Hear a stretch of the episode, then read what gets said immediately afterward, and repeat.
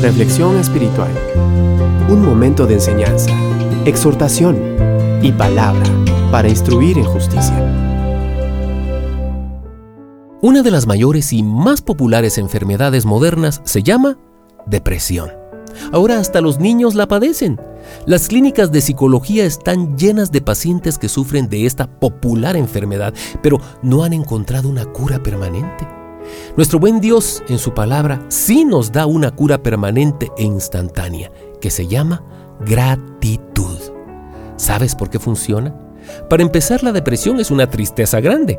Empieza con una gran decepción. En el fondo, si lo analizas, la depresión es un enojo contra Dios, contra la vida o contra alguien más porque no resultan las cosas como queremos. Quizá tenemos enojo guardado contra nuestros padres por la forma en que crecimos o porque en la vida no hemos alcanzado lo que anhelábamos y como estamos enojados, a veces sin admitirlo, caemos en depresión. En primera de Tesalonicenses 5:18 dice, "Dad gracias en todo, porque esta Repito, porque esta es la voluntad de Dios para nosotros en Cristo Jesús. La palabra todo es un absoluto. Dice que demos gracias por lo que nos guste y por lo que no nos guste. Abarca las experiencias agradables y desagradables, las que me hacen reír y también las que me hacen llorar. Suena ilógico que demos gracias por las experiencias desagradables, ¿no? Pero si creemos que Dios las usa para nuestro bien, ¿No crees que esto es suficiente para darle gracias? Aunque no lo entendamos, es que no necesitamos entender las cosas para darle gracias a Dios.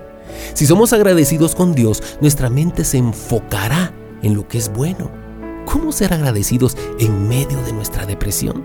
Primero, reconoce que eres afortunado. Hay mucha gente en este mundo que sufre más que tú. Por ejemplo, ¿estás deprimido porque no pudiste comprar un carro nuevo y sigues con el antiguo?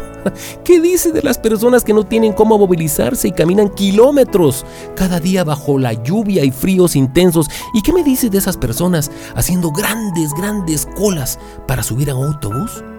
O quizás Tú eres de los que se transportan en vehículo colectivo y estás deprimido porque no tienes un carro propio. Dale gracias a Dios por el bus. Hay otros que no pueden ni siquiera hacer la cola, ni siquiera caminar para salir de su casa. Siempre hay algo para agradecer. Dale gracias a Dios por la vida. Hay muchas personas que ya no se despertaron. Tienes el privilegio de conocer y amar a Dios. No importa tu situación. Segundo, recuerda las cosas que Dios ha hecho por ti en situaciones pasadas. Si lo hizo en aquella ocasión, seguirá haciéndolo hoy también. Dios no cambia, Él siempre está a tu lado y es Él el que abre caminos para ti. Y tercero, si por algo tenemos tú y yo que vivir agradecidos, es por el sacrificio de Cristo, el cual nos trajo salvación y vida eterna. ¿Qué más?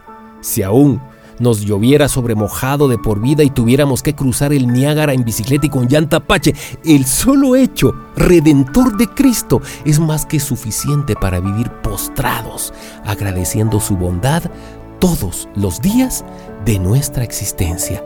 ¿No quieres caer en depresión? Sea agradecido. Practica la gratitud.